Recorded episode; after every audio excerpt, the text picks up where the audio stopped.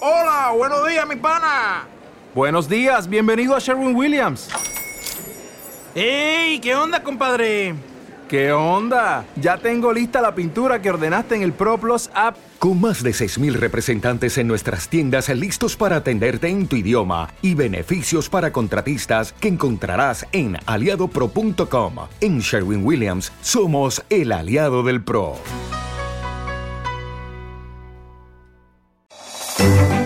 Disfruta de tus podcasts y radios favoritas en tu móvil. Descarga y escucha tus episodios cuando quieras, incluso sin conexión. Recibe notificaciones de tus suscripciones y mucho más descargando gratis la aplicación de iVoox. Muy bien, bueno, muchas gracias por venir eh, al primer evento ya de, de la temporada eh, con First Tuesday. Eh, hoy estamos aquí una vez más con la colaboración de, de Mi Startup de Banco de Sabadell y tenemos una emprendedora, a diferencia de otras veces, de la cual sabía muy poco, con lo cual vamos a ver, eh, a veces lo divertido de conocer a alguien que acabas de conocer y por primera vez es que es más divertido porque puedes hacer más las preguntas. Si conoces a la gente, tiene un poco de trampa, con lo cual hoy eh, lo que luego de ocurrir pues será más, más entretenido porque no, no, hay trampa. Le he preguntado cuánto facturan y qué hacen casi ahora, ¿vale? Porque casi no sabía más que se dedicaban a vender lana, ¿vale? Eh, muy bien, bueno, os presento a Pepita, eh, tu apellido. Marín. Marín, ¿vale? Y es la fundadora de We Are, We Are Knitters. Dice que hay que decir knitters, que a veces la gente lo dice distinto. Y eh, intentaremos hoy pues, que conozcáis quién es ella y, y cuál es su proyecto. Eh, lo primero que me gustaría, bueno, es que te presentes en dos, tres minutos, quién eres, edad si quieres compartirla, eh, qué has estudiado, de dónde eres, un poco algo más de ti como persona, sobre todo de, de antes de fundar la compañía. Vale. Ah. No, ah, ah, bueno, igual sí que se oye, ¿no? sí. Bueno, pues eh, yo me llamo Pepita Marín y mm, tengo 30 años. Eh, la verdad es que estudié ADE, bastante, o sea, bastante normal. Eh, bueno, estudié ADE entre Francia y España. Eh, tampoco he tenido mucha vocación emprendedora desde, desde pequeña ni nada y de hecho antes de pues eso antes de estudiar ADE estaba eh, en el colegio tampoco tenía vocación ni de arquitecto ni de médico ni de nada entonces era O sea, bastante Fuiste de los muchos que estudió ADE porque no sabía qué hacer. Sí, sí, y porque era un programa que me permitía irme fuera, que yo tenía muchas ganas de salir de España, que no había salido. Entonces me permitía irme fuera, era muy práctico, había estudiado mucho en el colegio que había estado, entonces era una carrera un poco más light. Era, era más por la experiencia y demás, pero vamos, sin ningún tipo de vocación y mucho menos vocación emprendedora. O sea que Muy bien. Y cuando estudiaste, una vez acabas de estudiar, eh, ¿qué haces? ¿Dónde te vas a trabajar? Pues eh, durante las prácticas de, tenía muchísimas prácticas, lo que pasa es que tampoco había, o sea, seguía sin vocación. O sea, acabé ADE sin decir, bueno, entonces me metí en auditoría financiera, pues lo típico que te metes, pues no sé, era 2009, pues no sé, era dije, pues algo que digo, al menos aprendo, no sé, pero sin mucha vocación de, de tampoco sabía contabilidad cuando entré en, en Price. O sea que, bueno, fue un poco también por hacer algo también generalista y seguir sin, y todavía sin ninguna idea de emprender, ni mucho menos. Pero ni de emprender ni de rumbo la- ni de rumbo profesional, porque de- te metiste ahí, pues porque debió ser lo primero que salió casi o no. Sí, no, porque bueno, estaba bien, son carreras, estudié en ICADE y entonces son, pues eso, son universidades un poco que te enfocan a eso, a bancos de inversión, consultoras, auditoras, y entonces bueno, pues sigues un poco el camino y dices, bueno, pues esto es lo que, es un poco lo que tocaba y bueno, pues no, o sea, no es súper, o sea, no he tenido un súper desde pequeña algo vocacional ni nada. ¿Tienes alguien del entorno familiar que sea emprendedor? No, nada, nada, nada, nada, nada. Y de jovencita, 18 para abajo, ¿alguna vez eh, hacías trapicheos montando la cena con los colegas o una excursión el fin de Nada, semana? y, nada. O sea, tampoco eras ni la... O sea, fijaros que Nada, nada. es, es atípico. ¿eh? Normalmente el 90% No, no, no. de los emprendedores de First Tuesday han hecho negocios ilegales antes de 18, Eh. eran los que montaban las excursiones, eran los que hacían los saraos, montaban discotecas, hacían de todo para sacar pasta. Tú eres el caso completamente opuesto. No, no, no, sí, sí, sí, totalmente. De hecho, pues eso, antes de los 18 era un- bastante Pero tu parda. vida o sea, personal tenía tenías hobbies, al menos hacías algo que fuera divertido, o también era igual de que no... Que no, que no, que eh, bueno, o sea, que no, bueno, hacía lo típico, o sea, de verdad, o sea, yo con 18 años o con 17 era una niñata, era una niñata muy parda, o sea, muy, muy, o sea, muy normal, muy, bueno, mm, tuve la suerte de ir a un Está colegio. directo, ¿eh? Lo de parda sale en directo, aviso, ¿eh? Pero es que es la verdad. o sea, no, pero es que eso da ánimos, ¿no? O sea, que no hace falta ser una superestrellita en el cole. O sea, no hace falta ser el típico que se le ve fenicio en el cole de pequeño y tal para luego... eh, fenicio, perdón, perdón. O sea, no. No, no, O es- sea, es buena para- definición, buena definición.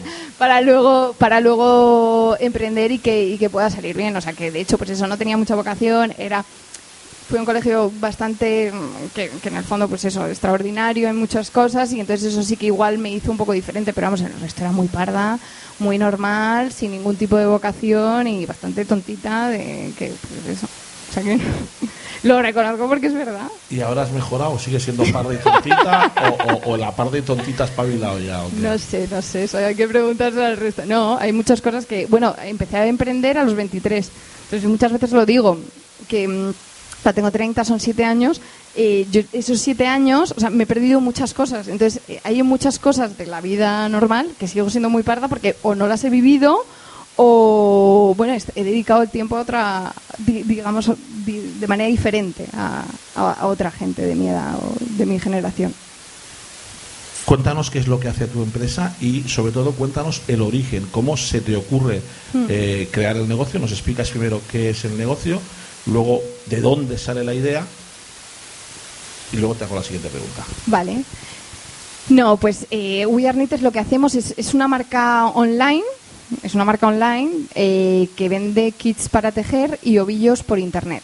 Entonces, eh, el modelo de negocio no, no cambió desde el principio. Nosotros lo que hacemos es, tenemos una web en la cual la gente ve muchos modelos de diferentes colores, diferentes lanas, eligen según su nivel el que quieren y nosotros le enviamos todo lo que necesita para tejerlo. Entonces, nosotros lo que siempre decimos es que más que un producto, lo que vendemos es una experiencia. Es decir, nadie nos compra el kit del gorro marrón para tener un gorro marrón, sino nos lo compran para pasar horas con un nuevo hobby o con un hobby que ya tienen y demás. O sea, es más competencia nuestra el cine, por ejemplo, que Zara que es, o sea, es más experiencia. Y, pero el modelo no, no cambió. Nosotros, en realidad, el modelo, desde un punto de vista más de business, en realidad somos vendedores. O sea, lo que hacemos es comprar lana lo más barato posible y venderla lo más caro posible. Entonces, compramos en toneladas en Perú y lo vendemos casi ovillo a ovillo. O sea, yo digo siempre. ¿Y por qué montaste ese negocio? Ya, eh, bueno, pues eh, a mí, pues fue como buena, bueno, no voy a decir, pero eh, em, Dilo, dilo, no pasa nada. Como familia. buena eh, chica parda, iba a decir, no, eh, me gustaba la moda, pero como a quien le gusta, de manera un poco aspiracional. O sea, al hombre le gusta el fútbol, exactamente Sí, igual. sí, eso. Eh, y entonces, pues a mí me gustaba la moda. Y entonces sí que eh, cuando empecé en Price dije, bueno, pues igual lo de trabajar para otros no, no va a ser toda la vida.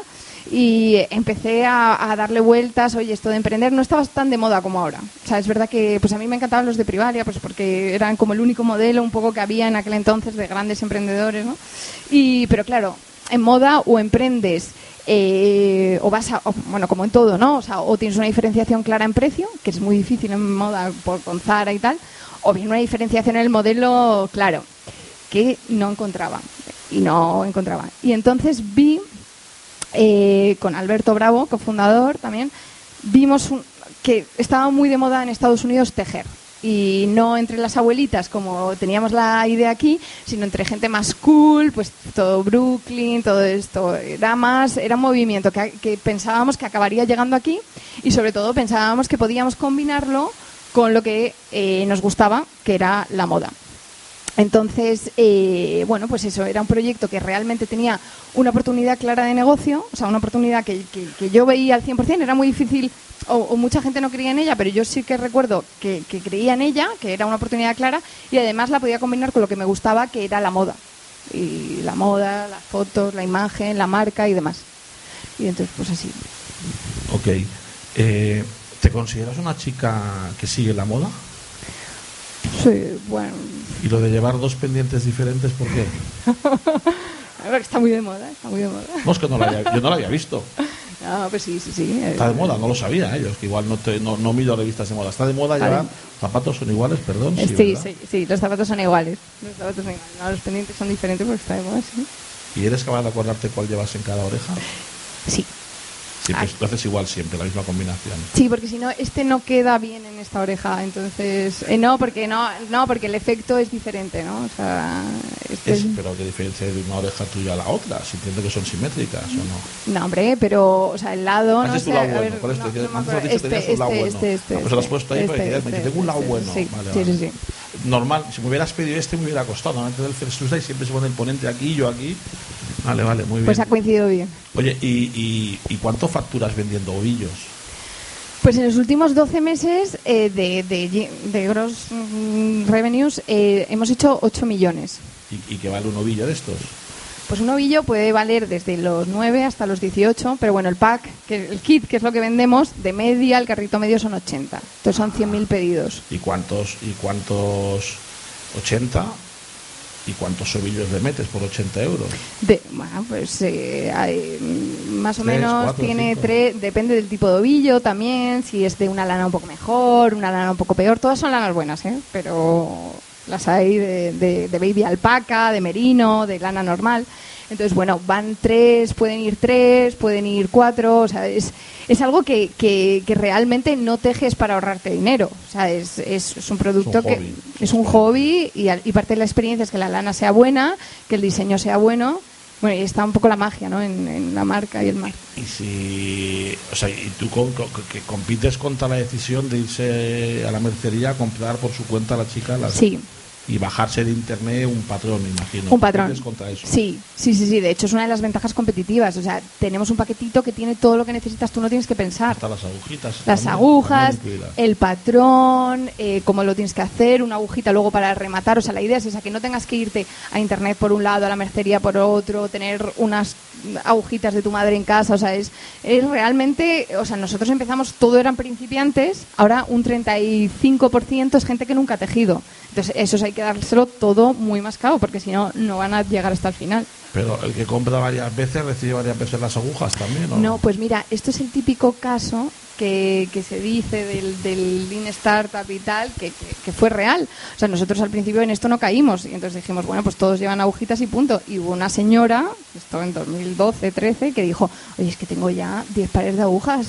Dice, no podéis quitarme, no podéis quitármelas. Y entonces a partir de ahí, pues hay un clic en la página que dice, quiero el kit sin agujas, porque ya tengo o porque ya me las compro. ¿Y le descuentas algo al menos? Contamos, claro, claro, claro. Oye, este negocio debe tener un margen que te cagas, me imagino, ¿verdad? Porque, ¿o no? Porque si la has vendido por 83 ovillos, tío, a mí me suena que, no digo que sea una tomadura de pelo, pero casi, No. ¿vale? Es decir, No, hombre, ¿cómo que una tomadura de ¿qué pelo? os cuesta el material que le envías a la señora y seguro que les cuesta menos de 20 euros, confiesa. A ver. O menos de 10 incluso. No, no, no, no, no, no. Es lana buena, ¿eh? O sea, es lana buena que cuesta, que nos la hacen en Perú, que tiene 12 semanas de producción. O sea, es lana muy buena. Es lana muy buena y que nos cuesta mucho. Si lo hubiésemos hecho en acrílico, por ejemplo, los kits costarían 40. Y mucha gente nos lo preguntó al principio, en plan, porque, o 20 incluso. ¿Por qué no hacéis acrílico? Y nosotros, el hecho de que sea lana 100% natural, te hace estar en un nicho dentro de un nicho. O sea, ¿Por es qué fabricáis en, en Perú. en Perú? En mi pueblo hay muchas ovejas. En mi pueblo hay dos en encomenda hay 200 Sí, pero todos- ovejas tensadas. O sea, seguro Sí. que se pueden esquilar. Sí, pero seguro España que muchos. todos los que producían en tu pueblo pues ya han cerrado. Y, Perú en Perú todavía no, no. En Perú lo han hecho de como ventaja, o sea, son dos empresas, o sea, tenemos dos grandes proveedores en Perú que son empresas enormes, son empresotes, o sea, no, Entiendo que tú importas ya el producto final acabado con tu marca. Sí, es marca propia, estamos parcialmente integrados verticalmente. Vamos. Es nuestra lana, nuestro grosor, nuestro color, nuestra etiqueta. Entonces, de ahí viene la lana, que es el 80% del inventario. ¿no? La lana viene de ahí. Luego las agujas vienen de otro lado y demás, y se ensambla en el momento, que también es otra de, la- de las cosas buenas del modelo. Ok. Oye, para intentar entender logísticamente. eh, Es un pollo. en el mundo de la producción de los coches, ¿vale? Tú tienes proveedores que en función de lo que te van pidiendo, pides a sus proveedores y, y tu proveedor tiene 10 días para tener la pieza. Claro, aquí cómo te basas? ¿Te basas en previsiones de ventas? Sí. ¿Te basas en eh, te puedes comer mil ovillos de un color que nadie te ha pedido, te puedes comer, claro, entiendo que el kit no te lo comes, El kit porque no- lo no, ensamblas, claro. pero si te puedes comer un color o un tipo de tejido que lo has pensado y lo has cagado, te pasa a veces, Sí. igual que una startup de zapatos que yo he invertido, a veces se come la producción de un zapato porque no ha triunfado, ¿a ti te puede ocurrir o te ocurre eso Sí, o no? sí, o sea, el- hay, o sea, una de las de los de las partes más delicadas del negocio es un poco la gestión de eso, ¿no? De, además es una empresa que ha crecido muchísimo año a año, entonces las previsiones no te puedes quedar corto, entonces y tienes 12 semanas de producción más Tienes tres meses de producción. más luego en barco, que viene casi siempre en barco, son cuatro o cinco semanas, tenemos un almacén en Alemania, otro en Estados Unidos, pasan las aduanas, llega. Entonces nosotros es eso, compramos en toneladas, el modelo de negocio es, co- mm, compramos muy bien toneladas, un montón de tiempo en adelante, hacemos estimaciones y se produce, eh, pues ahí hay que financiar todo ese circulante y llega. Y los bancos como el Sabadell te ayuda, no les ha costado. Bueno, ¿dónde está Elena? Está- ¿dónde está? No sé dónde está. Elena siempre está detrás de la ¿Dónde columna. Elena? Normalmente Elena está escondida siempre. No, Los pues- bancos al principio cuando le Nada, al principio el nada. primer año, el segundo, oye, mira, que quiero vender lana a toneladas, Nada. ¿vale? Y me va a costar la lana 20 euros y la voy a vender por 80 y, o, o 15 euros y quiero eh, que me dejes pasta porque, claro, yo he de financiar eh, cuatro o cinco meses No. de esto. Eh, ¿Qué te dicen No, los bancos? no, Que te no. vayas a tu 2000 casa era bonita, 2011 además, o sea, era, era imposible. O sea, era un modelo que... Los primeros años que financiar con Business Angels, digamos, con inversores. Sí, los dos primeros años, eh, digamos, la primera inversión realmente fue, y además hubo un pequeño ENISA, ¿no? Y entonces fue a comprar lana. O sea, nuestro ENISA primero fue a comprar lana. Entonces, eh, esa fue la gran inversión, en que tienes mínimos, porque claro, a Perú no le puedes pedir tres ovillitos. Le tienes que, el mínimo me acuerdo que eran 150 kilos. Si no te planteaste, no tengo ni idea, ¿eh? No, eh, hay mucha gente que hace cosas textil de lana en Marruecos. ¿No te planteaste zonas más cercanas o incluso España? Bueno, pero aquí el lana? cuello de botella, más que el transporte, ahora por ejemplo tenemos otro que está en Portugal y efectivamente te acorta un poco. Bueno, te acorta un poco para el almacén de Alemania, pero para el americano tampoco tanto. Entonces, em, realmente el cuello de botella es la producción. Entonces, que si quieres que sea propia, que es una de las ventajas competitivas, entonces ha sido por mantener esa ventaja competitiva que es nuestra lana, como la queremos, parte de la marca, parte del margen, parte de la magia, viene de ahí, que es nuestro, ¿no? Y mm, pues tienes que, que- y es un modelo, oye, y es una barrera de entrada, es una barrera de entrada, cómo financias esto, cómo calculas, cómo haces las previsiones, cómo te puedes equivocar. Lo que pasa es que nosotros, por ejemplo, frente a los zapatos, la gran ventaja que tenemos es que no tenemos tallas. O sea, tú los zapatos te puedes comer las tallas o, o en moda y nosotros no tenemos ni el riesgo de tallas. Si no te inventas otro kit Claro, distinto que coja esos ovillos que me he comido, ¿me Sí, entiendes? eh, justo. que es a la que dibuja los patrones, oye, tienes que inventarte. Aquí tenemos los 2000 ovillos verdes de no sé qué, casi un fracaso anterior diseño, ahora montate otro. Montarte otro o simplemente a veces es tan sencillo como hacer la foto de la modelo principal en el color que te estás comiendo. O sea, porque el 80% de la gente compra, porque tú puedes elegir, tenemos 30 colores de cada lana, tú puedes elegir, pero el 80% lo compran en el color de la foto. Entonces, ah, o sea, ahí podéis tener vuestra se puede ahí. manejar, se puede manejar un poco. 80% se maneja mucho. sí, sí. Se puede manejar. Entonces, bueno, tenemos esa ventaja, eh, pero bueno, no quita que, que sí, que efectivamente, vamos, esto es un negocio que el, el dinero está o está en el stock o está en la caja. Y entonces, ¿cómo lo...? es muy complicado. ¿Cómo fue tu primera ronda de inversión y a cuántos fuiste a ver hasta que alguien confió en méteme pasta para vender ovillos de lana? Es decir, ¿cómo fue el proceso, sobre todo de la primera ronda? De la, na- la verdad es que oh, fue bueno fue fue complicado bueno pero supongo que como para todos no y yo siempre cuento la anécdota que no teníamos o sea cuando levantamos la primera ronda no sé si teníamos 24 o 25 años no teníamos ni idea de lo que de nada en la vida casi y mucho menos de lo que era un business angel. Pero bueno lo habíamos oído esa palabra y la pusimos en Google. Y nos salió el que luego fue el- uno de los primeros inversores que es Caviedes enseguida. Y entonces escribimos y eh, nos recibió bastante pronto. Y entonces, claro, nosotros no teníamos ni idea ni de internet, bueno, sabíamos un poco, o sea, habíamos montado esto y ya habíamos vendido 120.000 euros en un año, o sea que tampoco, o sea, algo habíamos hecho, ¿eh? no, era, no era- la primera vez que fuimos a verlos realmente fue por La pasta el primer año vino de Nisa vino un poco de el segundo año Sí, buscar Bueno, vino de. Nisa y vino de los clientes. Nosotros por eso, sí, por eso en ese, en ese sentido siempre hemos estado tan obsesionados con vender, porque la primera pasta vino de los clientes realmente. Entonces, eh, entonces claro, vimos que entraban pedidos de Alemania nosotros eh, les cobrábamos 5 euros de envío y nos costaba 18. Entonces decíamos, aquí hay 13 euros que alguien tiene que financiar porque esto es una oportunidad. Entonces, bueno, eh, escribimos a, a, y nos recibió, yo creo que sin haberse visto mucho ni el deck ni, ni nada.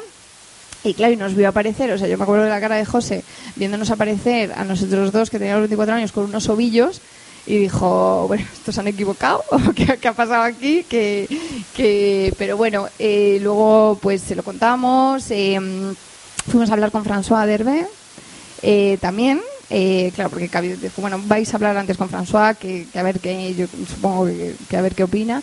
Y, y, bueno, la verdad es que no fuimos con un PowerPoint, o sea, era un modelo 120. Con métricas. Sí, sí, sí, sí, o sea, era un modelo que en España había medio arrancado, las métricas eran muy buenas, el margen era bueno, eh, digamos que, que, no era desde cero, o sea, desde cero hubiese sido mucho más difícil, claro. Y entonces ya había algunas métricas. Y bueno, y François vio ahí bien la, la, la vio que efectivamente era una tendencia, ¿no? que había una oportunidad porque estaba súper en tendencia el do it yourself, el tejer, teloturismo y demás. Y entonces eh, invirtió junto con Yago Arbeloa y eh, aquella Yago Arbeloa, François y, y Cavieres. ¿Y Marcos Alves todavía no? Después. No, fue después. ¿Cuánto dinero levantaste en la primera ronda? 200.000. En las siguientes rondas, porque hemos dicho has hecho tres o cuatro rondas. ¿Cuántas rondas llevas y cuánto dinero has captado ya de inversores más o menos? En total un millón, yo creo, 900, no llega un millón. E, y fue 200, 200 y 600 al final. O sea, en 2015 al final 600. Un poco para montar el almacén americano. Fue como la última gran eh, inversión que, que hicimos. En cuanto a distribución por mercados, para entender tu complejidad, ¿Cómo estás más o menos por mercados? O sea, ¿en qué países vendes más? ¿Cuánto vendes en España? Pues en España no vendemos casi, o sea, bueno, vendemos un 4%, una cosa así. Eh, y todo el equipo está aquí en Madrid, de lo cual estamos muy orgullosos. Pero el mercado número uno, la verdad es que me hace mucha ilusión, que es Estados Unidos, que era una apuesta que teníamos bastante fuerte y, y representa el 30 y muchos por ciento, 30 y tantos, 30 y, 30 y algo. Luego el segundo es Alemania. Eh, el segundo es Alemania. Se monta almacén allí. Sí, y luego el tercero. O sea, aquí no tenéis almacén entonces. Ya no, ya no, fue un trauma o el sea, día que movimos. El montar el pack con la foto y que no se equivoque con el pack del Patreon, no se equivoque las agujas, lo hacen en los almacenes. Sí, digamos. lo hacen en los almacenes. Que son externos. Son externos y lo hacen en los almacenes y no y, además eh, hoy en día nosotros somos unos obsesos del packaging. En especial me toman por loca. Somos unos obsesos del packaging. Y lo detectamos cada error lo detectamos por Instagram. Porque claro a veces hacemos un boxing aquí o sea nos los traemos de vez en cuando algún pedido para hacer control pero la mayoría lo encontramos por Instagram. En plan habéis puesto mal la pegatina tal no sé qué y entonces claro los tíos en plan cómo lo sabéis y pero bueno ahí es donde viene la tecnología y de tal manera que esos dos almacenes no tengan que pensar. Vamos, los, los, operarios de los almacenes realmente hoy en día, gracias a mucho trabajo que hemos tenido de, de, integración tecnológica y demás, no tienen casi que pensar. Entonces ya el error es muy pequeño y lo hacen como nosotros queremos y fenomenal. Ok. ¿Cuántos años llevas? Hemos dicho siete. Ya siete. Y ¿quién coño va a comprar una empresa de venta de, de ovillos? Yo, los inversores habrán entrado para salir. En el caso de Cavieres, lleva seis años de inversor, los fondos tienen un periodo de inversión, un periodo de desinversión, a él le toca desinvertir ya. ¿Quién va a comprar una compañía que venda ovillos de lana? Bueno, pues de todo, ¿no? o sea, puede, es que puede parecer que es muy nicho y, y lo es, o sea, y lo es, pero bueno, luego es, puede ser eh, una gran lanera, por ejemplo, que se quiera digitalizar. O sea, una lanera comprando startups bueno, pues se tienen que, tienen que, eh, sí, todo el mundo, o sea, todo el mundo, desde el que el que vende, mmm, todo el mundo ahora, además está muy de moda, digitalizar y demás, todo el mundo siente como esa, un poco esa necesidad. Y ahora mismo es verdad que el do it yourself está muy de moda. ¿Habéis tenido ofertas ya? Bueno, nosotros siempre que viene gente, siempre que viene gente lo, lo, vemos con muchísimo cariño y efectivamente porque tenemos inversores que, que tienen que salir y, y, siempre lo hemos visto con mucho cariño, pero sí que ha habido, sí, sí. ¿Y tú como emprendedora, ahora que por fin has alcanzado break-even y que por fin puede dar beneficios, cómo te sienta o te puede sentar eso de que ahora, porque has tenido un inversor y entiendes lógicamente que ha de salir, claro, difícilmente pueda salir solo él. Lo normal es que el que venga quiera todo. Sí. Eh, ¿Cómo te va a costar desprenderte de tú? ¿Tienes hijos, por cierto? Sí. ¿vale? Eh, ¿Cómo te va a costar depender de tu hijo startup? De mi hijo startup.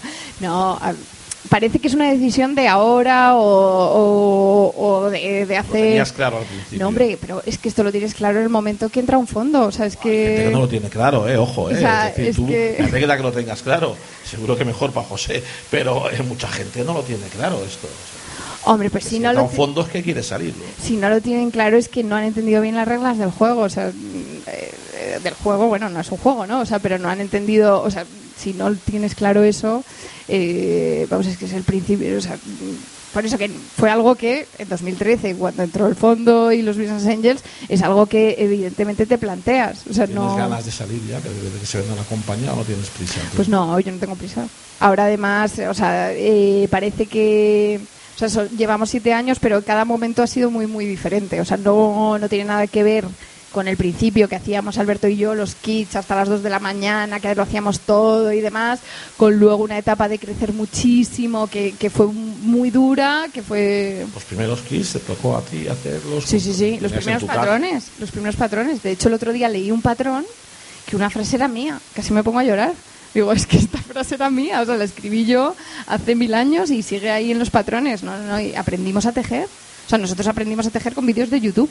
Y hicimos los primeros patrones, los primeros vídeos de YouTube que siguen por ahí son míos, hechos con un iPhone de mala manera y siguen por ahí. Y yo casi había aprendido a tejer tres semanas antes, pero ahí están. No, y entonces cada etapa ha tenido su, su momento y demás. Y entonces ahora es una etapa, pues eso, el haber llegado al break-even, es una etapa mucho más financiera, o sea, es una etapa, es, es una etapa diferente. To- todas han sido diferentes. Has dicho que has tenido varias rondas, en total un millón, la primera 300. Eh, en las siguientes rondas, ¿por qué has seguido tirando de los mismos inversores? Cuando lo normal es, primero cojo un business angel, luego un fondo seed, luego un fondo growth. O sea, la gente tiende a cambiar los inversores o a evolucionarlos y tú has seguido con los mismos inversores, con los mismos business angels Sí. en cada ronda. Bueno, Por estrategia, por comodidad, por qué motivo. No, la verdad es que el, como desde el principio, pues eso, no, no hicimos primero Business Angel, luego fondo más... Caviedes te invierte desde Sí. un fondo. Sí, sí, sí, desde un ronda tuviste fondo. un VC y tuviste un business angel. y tuvimos dos business angel. y tuvimos dos business angel entonces eh, no- y para nosotros es un lujo o sea el, el hecho de que hayan continuado todos siguiendo las rondas eh, o sea, me, me- me ha parecido o sea mm, uno es tiene una parte de comunidad o sea nos conocemos sabemos cómo son los consejos más o menos me conocen les conozco y tiene una parte bastante digamos de un, de un dinamismo que, que es verdad que es cómodo siempre cuando entra alguien de fuera no sabes cómo va a salir o sea que, es el riesgo, ¿no? Ese es el riesgo que también puede salir muy, muy bien. Pero bueno, para mí siempre ha sido, o sea, siempre ha sido un lujo que, que, que quisieran invertir ellos hasta el final, incluso cantidades que al final no eran muy para su tamaño, pues eh, siempre me ha parecido un lujo. Entonces, bueno, pues estoy encantada además con François, que es encantador, me ha ayudado un montón siempre. O sea que para mí un lujo. ¿Cuáles son las mayores dificultades del inicio que tuviste? ¿Qué, es, qué fue lo más complejo para ti? En cierto modo tuviste la suerte barra habilidad, yo creo que fue más habilidad, no, no creo la suerte, de acertar el modelo un poco desde el principio y luego ha sido ejecución. Hay mucha Sí. gente que empieza por un modelo, cambia a otro y al final triunfa con el tercero. En tu caso desde el principio fue el mismo. Pero ¿cuál ha sido la mayor dificultad que te has encontrado tú para emprender eh, este proyecto? Del principio, Sí, la etapa inicial, sí. Primeros dos, tres años, mayores dificultades. Hombre, pues vender. O sea, es que vender a mí al principio me parecía un milagro. En plan, o sea, que hay gente de una cosa que has creado tú que es medio cutre, porque los primeros kits eran medio cutres y les cobrábamos lo mismo. Que saque la tarjeta de crédito y se gaste 80 euros en un kit y, y, o sea, a mí me parecía un milagro. Entonces, claro, yo cada venta para nosotros era como, vamos, era un... ¿Quién se encargaba de los socios de la parte de marketing al principio? ¿Lo hacías tú, lo hacía tu socio? ¿Quién hacía las campañas, que entiendo hace siete años sería en el AdWords o no sé dónde, para captar clientes? ¿Cómo, Sí. hacías, ¿cómo hacías la parte de captación? Bueno, de marketing online y empezamos a hacer después, cuando entró dinero. Mm, Hasta entonces era eh, muy de PR offline, era muy... Sí, y nosotros haciendo knitting parties con blogueros, que seguimos haciéndolo a día de hoy. Entonces nos lo hemos repartido, lo, lo hacíamos los dos. Luego eran, nosotros éramos usuarios muy grandes de, las redes sociales. Entonces las redes sociales, Instagram, por ejemplo, ahora mismo es uno de los motores de, crecimiento desde hace mucho tiempo de, de porque éramos un poco nativos de eso, ¿no? Y nos gustaba mucho y, lo usábamos nosotros. O sea, a día de hoy Instagram lo lleva Alberto todavía, o sea, que es mi socio. O sea, que, que, que nosotros siempre, pues, pues eso. Y luego ya el marketing online, pues vino un poco después y ahora pues lo, he llevado yo un poco más. Ok, ¿de dónde viene el nombre? Y si desde el principio tenías claro que tu mercado no iba a ser España nunca. Ya, no, eh, viene, es- está en inglés por eso, porque nosotros claramente, o sea, parece un proyecto que al principio podía parecer como un negocio y tal, pero eh, nosotros éramos y somos súper ambiciosos con el proyecto y queríamos una marca global y, no queríamos quedarnos. Entonces, efectivamente el nombre pues perjudicó mucho en España porque claro, ni aunque sepas inglés, sabes cómo se dice knitter, luego tiene una K muda, dos T's, o sea, es, es un infierno, o sea, para España. Pero bueno, eh, y fue un poco de casualidad, la verdad es que no hay mucha historia detrás del nombre. Es un poco reivindicativo, en plan de estoy orgulloso de lo que soy, we are knitters, I am a knitter. Entonces, es un poco en ese sentido, ¿no? O sea, soy joven y me gusta tejer. Es un poco eso, pero en España penalizado, desde ¿Y no luego. has pensado en montar una marca más soft, más fácil, más corta para España y probarlo con el mismo concepto? Mucha gente lo llama WAC. Sí, sí, iniciales. No, no, no, no, no, no, no, no, no. No, además le da un toque. Mucha gente piensa que somos de fuera, entonces piensan que es más cool porque somos de fuera. Y no, no, no, no. Se ha quedado, nos ha costado mucho tiempo hacer la marca como para ahora volver a, a cambiarla, no. Ah, Por ahora no. ¿Cuántas personas sois ahora mismo? Somos 28, 20, o menos, 26, 28. 26, 28 debemos ser. Sí, Y entiendo que en tu caso, a diferencia de otras startups, lo que más tendrás no será programadores. Que es, No. ¿Cuál es un poco la distribución del perfil de la gente que tienes? No, pues eh, programadores hay dos. Hay dos. Hay dos. Eh, no, pues está. mm, Por tu logística, entiendo, básicamente. No está logística y atención al cliente, pero no es lo más grande, no, no es para nada lo más grande. Entonces ahí sí que es un equipo muy internacional, porque claro, atendemos en seis idiomas atención al cliente desde aquí de Madrid. Entonces eh, tenemos ahí logística es muy reducido porque está muy bien integrado tecnológicamente, ¿no? Y entonces los almacenes están externos y bueno, trabajamos mucho. Eh, luego tenemos eh, marketing. Es grande, está dividido en dos. Está marketing online, que es Facebook Ads, y además está externalizado, o sea que tampoco tenemos ahí a ingenieros haciendo Facebook Ads. Y luego está marketing brand, que para nosotros es muy importante, que es toda la parte de. Son chicas nativas del, del idioma, de- del mercado, pues alemana, francesa, americana, italiana y demás. Entonces lo que hacen es las redes sociales, eh, influencers, bloggers. Entonces una parte mucho más offline, mucho menos escalable, pero que para nosotros es muy, muy, muy importante porque al final somos una marca. Entonces es- ese equipo es grande. Y luego está diseño, diseño es enorme, o sea, tiene diseño de tejedoras, hacemos los patrones, tiene diseño gráfico, diseño de, de newsletters, o sea, hay diseño. Bueno, y luego finanzas y ya. ¿Has hecho en algún país televisión? Porque al final tu producto se compra por impacto. ¿Vale? Sí. Con lo cual, eh, televisión para impacto va muy bien en muchos productos. ¿Estás atrevido en algún mercado No. a intentar tele? No, ¿Por qué pagada no, pagada no, porque es tan de nicho, es, es que es tan, tan, tan de nicho y la televisión es tan cara, es que es muy, muy de nicho, o sea, que, que no hay que olvidar que, que es eso, o sea, si tú eres una startup que hace algo más generalista, es que todo es más generalista que tejer, casi, o sea, casi todo es más generalista, entonces dices, bueno, sí, pues mm, invierto una pasta, pero bueno, tengo un público muy afín. en redes sociales, entonces. Sí, sí, sí, sí, para nosotros es las redes sociales. Y vendemos mucho el lifestyle, o sea, intentamos que con las fotos no te ponemos un ovillo y la foto de un kit, te ponemos unas manos tejiendo con un pues una chimenea, o sea, algo que te entre en ganas de tejer. O sea, es más de eso que, que de Google Ads o de televisión o no, no sé. Ok, ¿quién tiene ganas de hacer preguntas? ¿Quién se anima? Venga. Acércate un poquito hasta donde llegue el cable. Hola, Hola. soy Alex. Quería preguntarte cuánto invertiste en la fase inicial de tus amigos, familia y tontos. Na- nada, nada, nada, nada. No, no invertimos. Fueron no, no, no hubo. Fue la inversión nuestra de 3.000 euros para poner la SL y el ENISA de jóvenes emprendedores. No, no hubo más. 75 puede ser. ¿Eh? 75. No, en la época eran 45. Ah, vale. Era 50, 45, 50. No, no llegaba a 75, eso fue posterior. No, no pusimos casi nada. Pusimos nuestro tiempo, nuestra ilusión y muy poco dinero. Y el, el dinero de Nisa que fue a comprar la lana. Y al principio todo era nuestro, por eso. O sea, todo era muy cutre porque era hecho con un wix.com, las fotos las hicimos nosotros, eh, la que salía era mi hermano y mi prima, o sea, era, era todo muy cutre. O sea, todo el dinero fue a la lana. Más preguntas. ¿Quién se anima? Venga, animaros, que hay mucho. Acércate, acércate.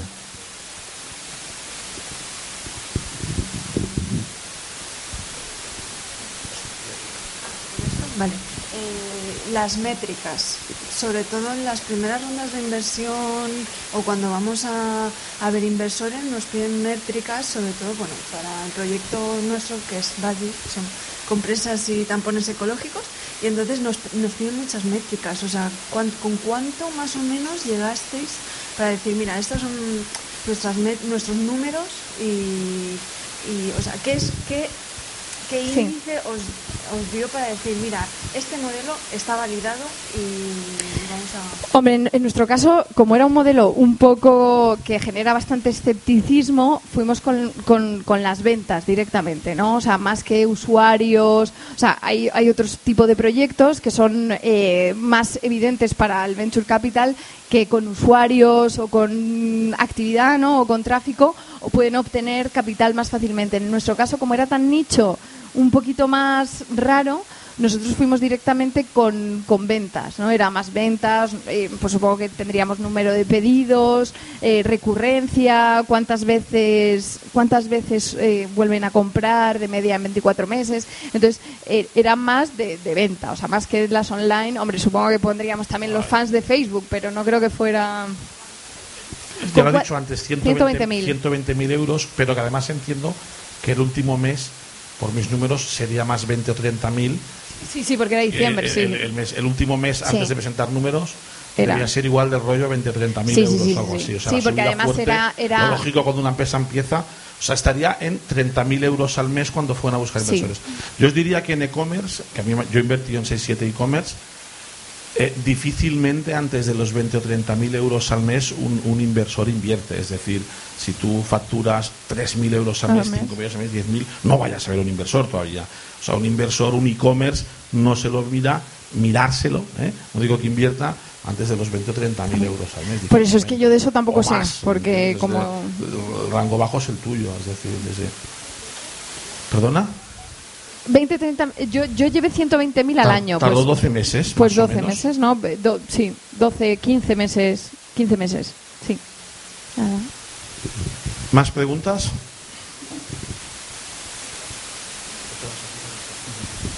Eh, bueno, primero, muchas gracias por venir, la verdad. Nada, Me ha sido gracias. muy interesante. Y luego quería preguntarte a nivel de cliente ahora mismo, si estáis más centrados en hacer nuevos clientes o en mantener a los que tenéis, a nivel de que sigan comprando. Eh, pues ahora mismo es 50-50, pero el- el- eh, ha sido una empresa que siempre ha estado muy, muy, muy enfocada a captar nuevos. Entonces, un poco la inercia o el tiempo que yo le dedico, por ejemplo, es un 80-20. Entonces, estamos mucho más centrados en captar nuevos, siempre lo hemos estado, que en recurrentes. Pero es. ¿En el equipo hay algún CRM manager? No, soy yo. Y facturas, en cambio, la mitad en recurrentes. Sí. Deberías tenerlo. Ya toca. No, pero eso lo hago yo ¿No te y la- me encanta. No, no te la pidió François, con lo estadístico y matemático que él es. Bueno, es que claro, no, es que en marketing hemos tenido muchas historias, pero ahora está bien así. Significa eso de muchas historias. Me, ¿Te refieres a que te ha costado, que ha habido gente muy mala? Eh, ¿A qué te refieres? Que somos muy difíciles. Es un modelo de negocio que es muy difícil. Nosotros somos muy difíciles y ¿Vosotros quiénes? ¿La empresa o los jefes? no, pues eh, las dos, las dos. Las dos. Somos, y, y- y es, muy, es, es- es que es un modelo muy difícil de captar y de las métricas, de entenderlo y demás. Entonces es difícil. Entonces, eh, bueno, hemos pasado por todo. Marketing, hemos pasado por todo. Entonces, bueno. ¿Todo te refieres interno, externo? Externo. Probar todo tipo de canales, los has Sí. probado todos. CMO, CM tal, cual. sí. Y ahora no tenéis CMO. No. Voy a buscar en LinkedIn CMO Web luego me entiendes a ver qué me sale. Más preguntas. Hola. Eh, quería saber cómo fue el entrada al mercado de Estados Unidos, porque para muchos startups de X es muy difícil entrar allí. Sí, no, no eh, es, efectivamente es un mercado que da que impresiona mucho. Nosotros lo bueno y lo malo de tener un nicho, lo bueno, lo malo es lo evidente, ¿no? O sea, que el mercado puede parecer bastante reducido. Y lo bueno es que tampoco hay un montón de competencia. Entonces, claro, una startup española, si se va a Estados Unidos y está en un mercado potente, como puede ser la comida a domicilio o una cosa así, tiene que tener 30 millones, o sea, en, el, en la caja por lo menos. No, no lo ha intentado nadie. No lo ha ¿Dónde intentado nadie, no lo ha intentado nadie. O cosas más intermedias tienen que tener mucho mucho dinero, ¿no? Para competir. Pero lo bueno de lo nuestro es que no, no hay tanta competencia, somos, somos y entonces se puede empezar con muy poco. Entonces, que fue un poco lo que hicimos. Hicimos una prueba desde aquí, perdiendo dinero en todos los pedidos, enviábamos desde nuestro almacén español en aquella época, perdíamos dinero, entonces ahí la gran hipótesis era, las americanas van a responder a los mismos estímulos que en Europa, que no estaba nada claro. Y vimos que, que poco a poco, pero tampoco te creas que hicimos un test súper... Y vimos que sí que se vendía, que sí que... Y entonces ahí montamos el almacén allí. Que ahí la gran inversión, más que de otra cosa, es de stock, una vez más. Es de, de comprar lana para meter, tenerla ahí apartada y tenerlo. Entonces, y luego eh, em- ha funcionado lo mismo que aquí. O sea, es el mismo marketing. Es el mismo marketing. Es lo mismo. Se hace desde aquí, además. Lo único que el almacén está ahí. Viajamos mucho para hablar con prensa de allí, con eh, a Nueva York, a- pero es, es, es- eh, pero en nuestro caso es por el tipo de negocio en el que estamos, que nos hemos sabido hacer un hueco con dinero, digamos, con no, no, no había que invertir tanto como una empresa en un mercado más grande. ¿Más preguntas? ¿Quién se anima?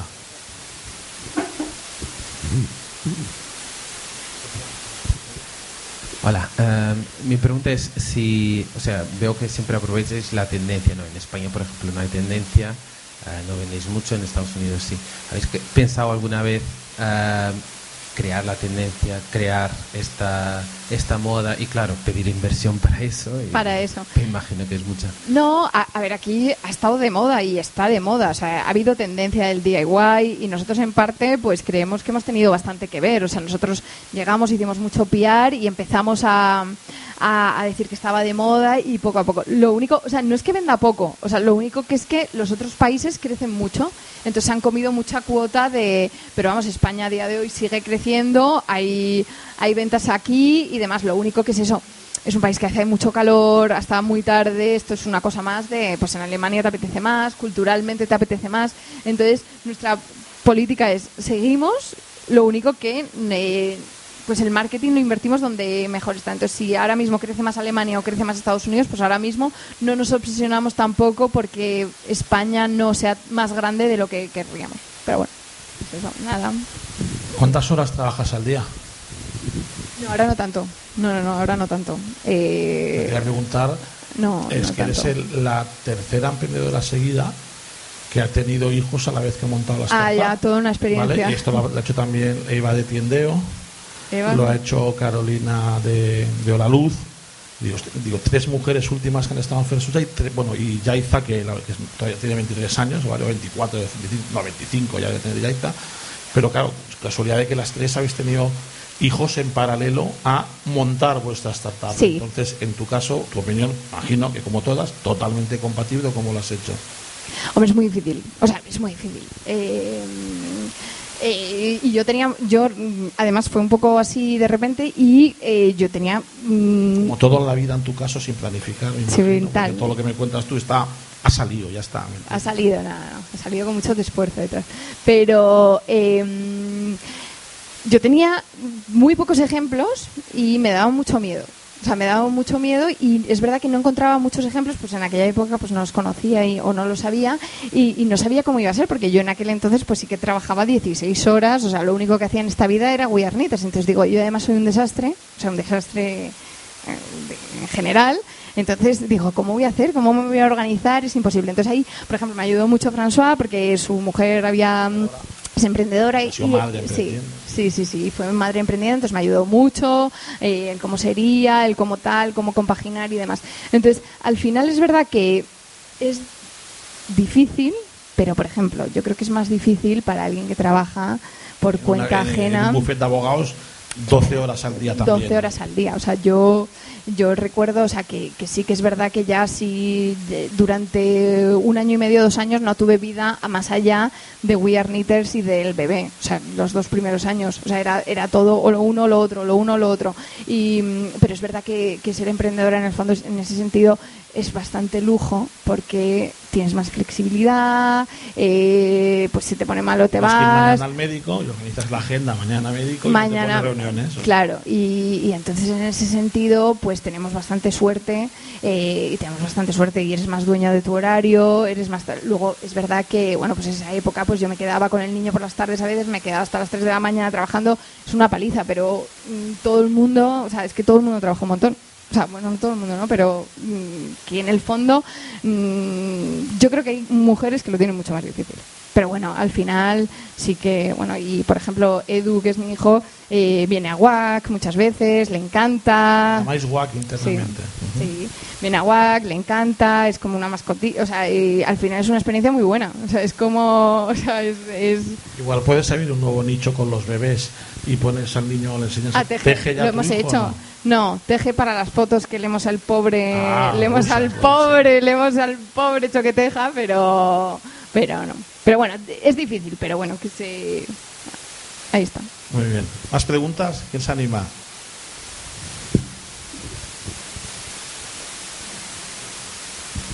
En tu emprendimiento lo que me gustaría saber es cuál consideras que son los puntos críticos dentro de la, de la empresa, si es marketing, es logística, es personal, eh, ¿cuál serían lo que identificas como eh, los critical points que, que les llaman?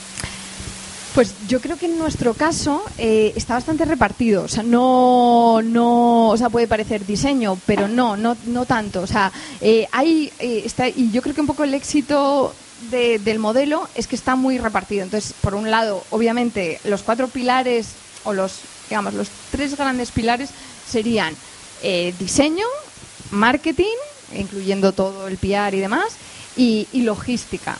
Y luego eh, IT, eh, tecnología, sin ser un producto tecnológico, ha sido algo como muy transversal, o sea que es verdad que, mm, que no tenemos un montón de recursos y demás, pero los que tenemos son muy buenos y, y ha sido como algo trans- mm, transversal que ha ayudado a que esos tres pilares, digamos, eh, eh, funcionen. Pero no te sabría decir uno de ellos, pero es una mezcla de todos ellos, ¿no? La logística, porque al final forma parte de la experiencia, eh, es muy crítico, pues eso, en finanzas y logística. Luego, eh, marketing, es una empresa que, que, que- que en marketing, pero luego tiene un componente de diseño que era un poco lo que nos gustaba desde el principio, que también influye bastante. creo. ¿Cuántas personas tienen stock options o phantom shares aparte de los dos fundadores en este equipo de 28? Eh, aparte de nosotros, eh, pues ninguna.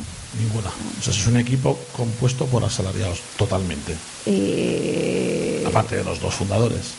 Eh, sí, bueno, mm, luego eh, hace un tiempo eh, también entró como socio mm, socio eh, Íñigo y ayudarnos y, ta- y también trabaja. Es socio y trabaja. Vale, pero no hay un plan de phantom No. shares ni de. No. Con lo cual, en tu caso, el talento no es lo más complejo, porque si uno no da phantom shares es que no le preocupa que se vayan. Entiendo que el que da soporte a Brasil, si se va, cogeré otra brasileña que da soporte. La que dibuja diseños y patrones, si se va, cogeré otro diseñador. La primera vez que veo una startup sin stock options hace tiempo. Entonces entiendo que no es crítico. El no es más talento, vamos a decir, mano de obra que no talento de alto nivel. No, hay talento de alto nivel, pero que Se igual va mañana. Bueno, pues es que ahí está la, la, la- o sea, que, que igual no todo el mundo valora las Phantom Shares, valoran igual otras cosas. No sé. Pero sí que hay talento de, de muy muy alto nivel, o sea, en el equipo, o sea, tenemos gente, o sea, y sin ellos no hubiese sido posible, eh, sin muchos de ellos, bueno, no muchos, sin unos pocos de ellos, no hubiese sido posible estar donde estamos. O sea, hay gente realmente que, que ha Y a aportado. esos no les habéis recompensado con Phantom Shares, quieres decir. No, O sea que si viene alguien y os compra por 20 millones, van a ganar pasta los inversores, los dos emprendedores y esos dos tíos que no van a ganar pasta, más que el sueldo. bueno, veremos, ahí habrá, supongo, vamos, no lo que sé, no es habitual. habrá que verlo. Bueno, más que curiosidad, más es- me ha venido ahora la pregunta a, a la mente. Digo, uy, no, no ha nombrado nada de equipo, no has hablado de ningún.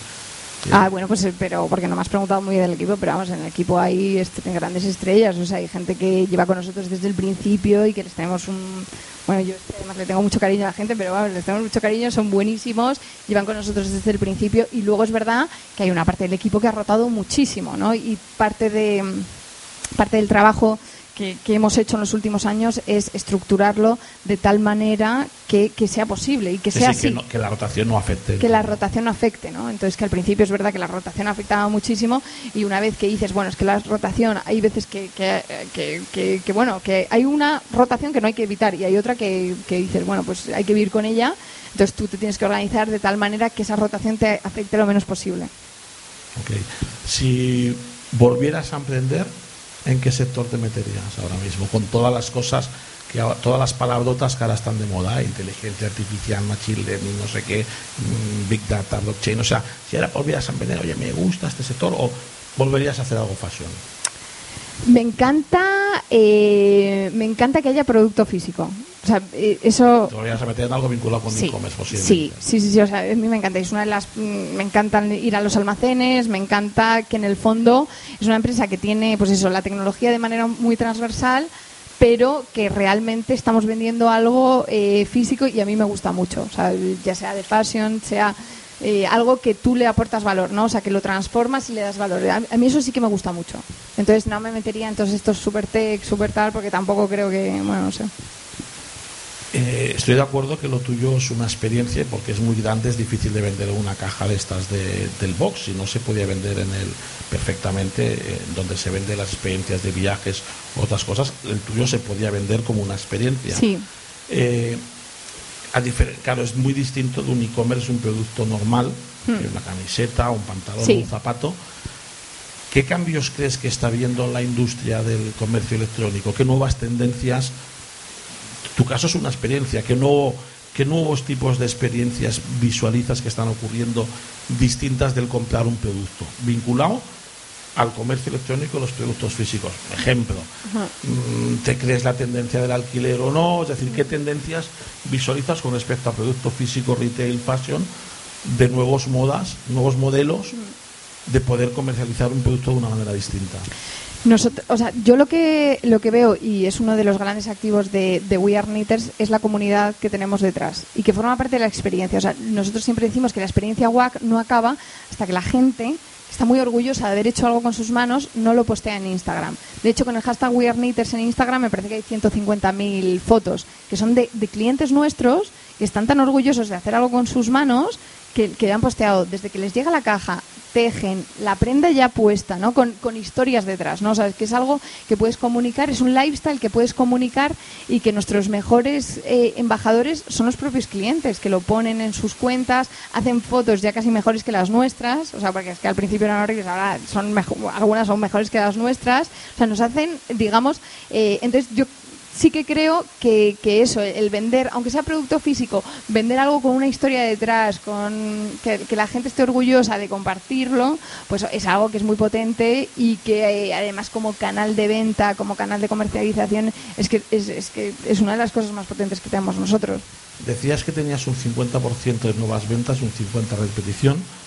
Eh, de ese 50% de nuevas ventas, ¿tienes alguna forma de medir cuáles vienen porque un colega le ha recomendado el producto? Lo preguntamos, o sea, no, no, no hay manera, hacemos encuestas y, y, y lo preguntamos. No sabría decir exactamente, o sea, no, no sabría decir, pero vamos. Buena, si puede ser un tercio, un 10, no tienes ni idea. Pues no, ni idea, ni idea. Lo tendría que saber, la verdad, pero ni idea. Ni idea. Es bueno, ¿eh? A mí, por ejemplo, cuando tuve una plataforma de juegos donde facturaba 1,3 millones de euros al mes, o sea, un poquito más que lo que estás facturando tú, para mí era muy importante que de los nuevos clientes saber que un tercio venían porque un colega les había recomendado, porque al final sabes si las acciones de brand están yendo bien, las redes O- sociales y el brand es una de tus estrategias.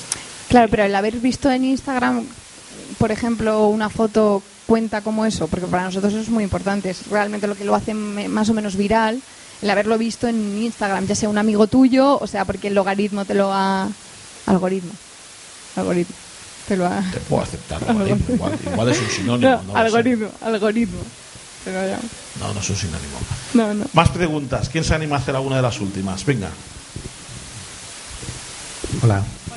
Yo me preguntaba si te inquieta eh, pensar que, que la moda se puede terminar Mm. y si, y si estáis pensando en tener una línea de negocio paralela con la que podáis quizás aprovechar la marca o una marca parecida. Parecía. No, eso es- era el gran riesgo y nos lo preguntaba mucho todo el mundo desde el principio. Ahora está muy de moda y demás. Nosotros llevamos siete años, seguimos creciendo a niveles muy, muy buenos. O sea, seguimos. eh, sí que tiene una parte, hay gente, hay una pequeña parte de gente que sí que lo hace porque está de moda y demás, pero hay otros que llevan tejiendo con nosotros mucho tiempo, que llevan tejiendo en general, lo llevan como hobby integrado en su vida. Entonces, es menos, es menos, o sea, la parte de moda es eh, menos relevante de lo que parece. Y luego, a nivel de, por ejemplo, a nosotros que nos gustaba la moda, un gran eh, tentación que hemos tenido siempre es vender los productos hechos. Mucha gente nos lo dice, ¿no? O sea, ¿por qué no vendéis los productos ya hechos? Os metéis en el mercado de la moda, que es infinitamente más grande y demás. Y creo que una de las eh, cosas que nos han hecho crecer y llegar hasta aquí es estar enfocados en el modelo de negocio que por ahora funciona, ¿no? Entonces la tentación siempre ha estado ahí, pero nosotros hemos dicho, no, esto funciona, esto es lo que tenemos que hacer y es, es la manera de crecer. Si en algún momento empezamos a crecer menos, pues claro, buscaremos, o sea, veremos cómo hacer, eh, apalancar un poco la marca y, y vender otras cosas. Puede ser eso, puede ser otras manualidades y demás. ¿Habéis hecho alguna intentona del mercado asiático? No. ¿Por Bueno, vendemos a Japón, que es como mi gran siguiente sueño, ¿no? Pero en plan, vendemos porque está abierto a Japón y, y hay algún japonés que, no sé, que se encuentra por ahí la web y compra. Pero ¿Está en japonés la web también? no, no, no, no, todavía ni está en japonés, pero igual dentro de poco está, ¿eh? Igual. ¿Habéis pensado, tenéis algún tipo de información que os chive que el mercado asiático, hostia, puede haber una tendencia mm, Sí, su- llegan, eh, llegan muchas peticiones de, de Corea del Sur y de Japón y de Australia.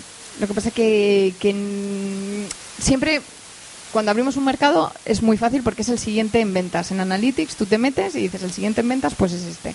En este caso eh, están más o menos empatados pues eso, Japón, Australia, Corea del Sur, pero logísticamente es muy difícil. Se puede empezar a enviar desde aquí, como hicimos con Estados Unidos y demás, pero el siguiente almacén es complicado. Es complicado, pero vamos, que y China, vamos, es que a mí me da mucho, mi- vamos, no, o sea, y, y hemos estado en Estados Unidos y, y ya es- va fenomenal y demás, pero da un poco, o sea, igual por desconocimiento, pero da un poco, no sé, de miedo, no sé. Ok. ¿Alguna pregunta más? ¿Alguien se anima? Venga, seguimos con las preguntas. Les tenías miedo que no preguntaran, está claro que es No, interesante. no, miedo, yo he preguntado, yo he preguntado, ¿pregunta a la gente o no? Ojalá. Hola.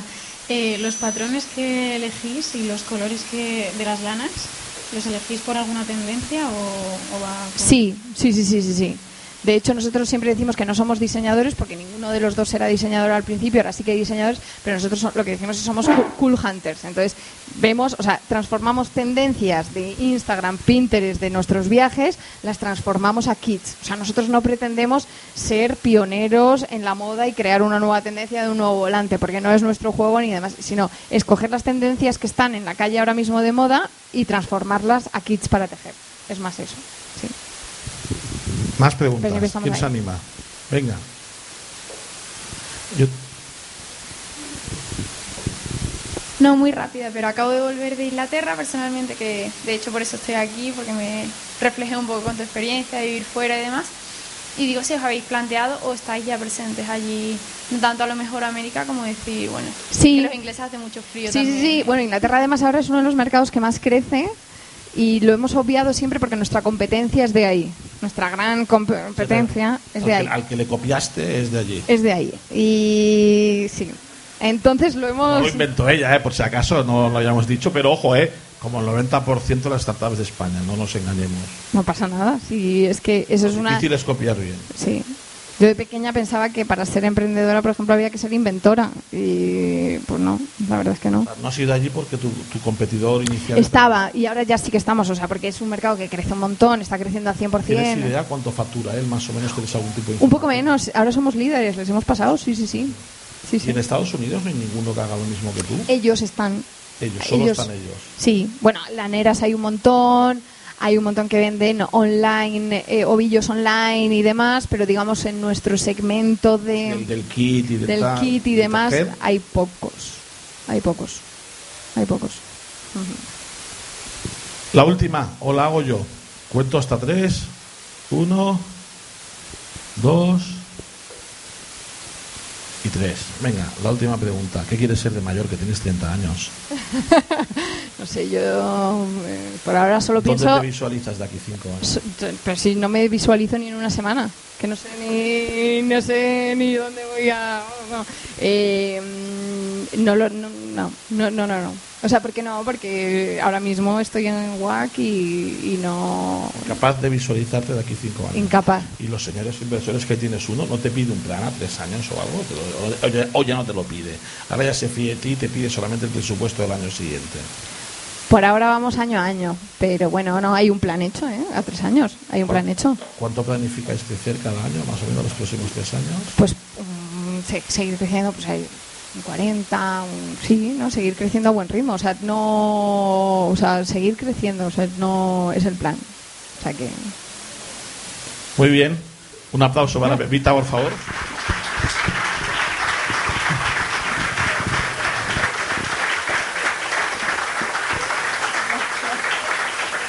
Gracias eh, a todos vosotros por haber venido, gracias a Banco Sabadell y Startup por colaborar con, con las bebidas como siempre y gracias Pepita por haber venido y nos vemos el próximo mes. Muchas gracias a todos.